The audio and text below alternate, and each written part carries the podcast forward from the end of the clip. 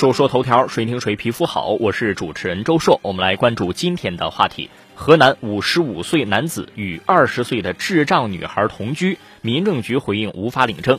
最近网传一段视频称，河南驻马店一名智力障碍的女孩被嫁给了五十五岁的男子。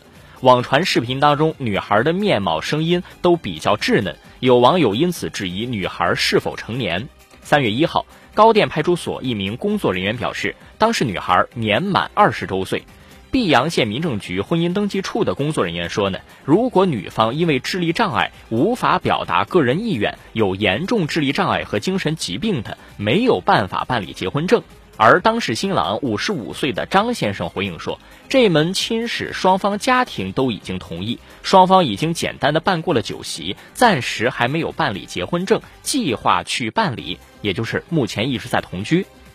这个视频最早流出来的时候，引发关注的是智障女孩长着娃娃脸，被说成是童婚，所以导致舆情扩大。而视频展示现场信息呢，有旁观者劝哭泣的女孩，大意是嫁人是享福啊，到了新家不要哭。后来的信息表明，女孩家里是同意的，而那位家有瘫痪老父亲的五十五岁的所谓丈夫承诺会对新娘好一辈子。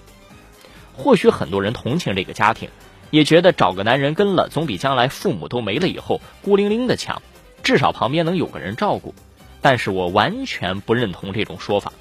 如果是智力障碍人士，没有办法辨别自己的行为能力，就不应该让他随便与其他男性发生关系、传宗接代。既然法律有明确规定，不能明确辨认自己行为的人不应该办理结婚登记，那办理了就是违规。至于说同居问题，我认为当地民政部门或者妇联应该本着人道主义救助的原则去制止这件事情。这根本不是宁拆十座庙不毁一桩婚的事儿。这是对女性的保护。至于民政局回应说同居法律管不了，这叫胡说八道。同居的事儿没法管正常人，但对于无民事行为能力人或限制民事行为能力人，政府应该主动介入。尽管在视频当中，男方信誓旦旦地表示要对智障女孩好，但是年龄问题呢？五十五岁的新郎，明眼人一看就知道准备要干什么，就是单纯的为了传宗接代。当女孩生下孩子以后呢？当女孩父母年老体弱以后呢？如果赌咒发誓承诺管用的话，还要法律干什么呢？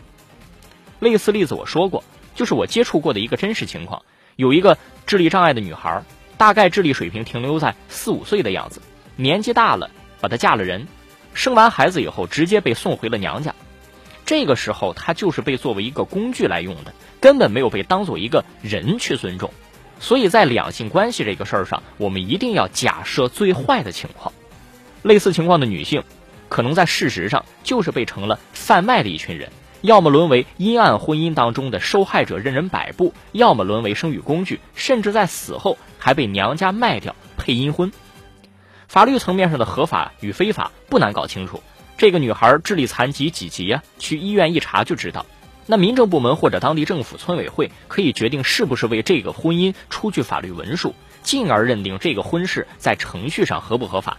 当然，不领证显然就不合法，但恐怕也就只能止于此了。民政部门他确实不能二十四小时看管着这个家庭，因此现实难题很棘手，几乎难以化解。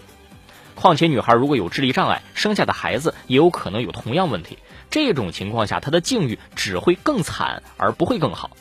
但是在那些所谓为了她好的娘家人看来，这样的风险似乎是值得经受的。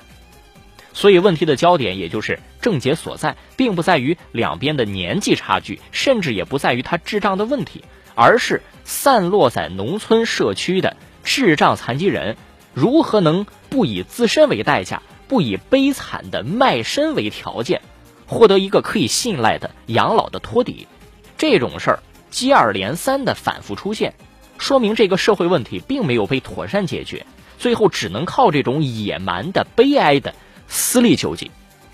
所以我一直认为，与其诅咒父母的狠心，谴责男子的买卖，不如想一想政府的责任，有没有更好的解决方案？政府当然难，但是难也得解决问题。追求核心问题的解决方案，从这些循环往复的不断出现的个案当中去看见智障人群存在的共性问题，进而推动社会化养老和政府养老的解决方案，这才是讨论的方向所在，也是政府应该探讨的应有之义。下个事儿，白鹿原景区一碗面十五块钱四根面条被处理。二月二十七号，有网友发视频爆料说，白鹿原白鹿仓景区的面十五块钱四根，感觉是哄人的，分量很小，刚好盖住碗底。三月一号，针对这个事件，白鹿原白鹿仓景区官方微博发布道歉和处理公告，说涉事商户存在大碗面分量不足、违规经营，已经责成涉事商户停业整顿。其实这个商家也挺笨哈，景区开店的成本都在租金上，面才多少成本呢？你面量把它加一倍，也没几块钱，价格提到二十，不就赚了？只要面量符合游客正常的认知。价格稍微贵点，那也算是明码标价。如果是想让游客点点别的，你菜单上可以标注啊，可以免费加面，然后你可以让人点菜呀。现在你那么大个碗配那么点儿的面，一看就是在诓骗啊！游客怎么能受这种气呢？这个景区现在就是明目张胆的在抢了，东西卖的贵，而且贵到可以把用户当傻子看待的地步。很多景区总觉得都是回头客，宰就宰了。但是他就不知道有个消费者权益保护这种事儿吗？欢迎听众朋友们添加周硕的微信好友，在周硕的朋友圈的分享当中评论。节目当中我们也会分享大家的观点。周硕的微信号是周硕九零九，周硕汉语拼音全拼九零九阿拉伯数字九零九，周硕九零九，欢迎各位参与。说说头条，谁听谁皮肤好？我是主持人周硕，下期节目咱们接着说。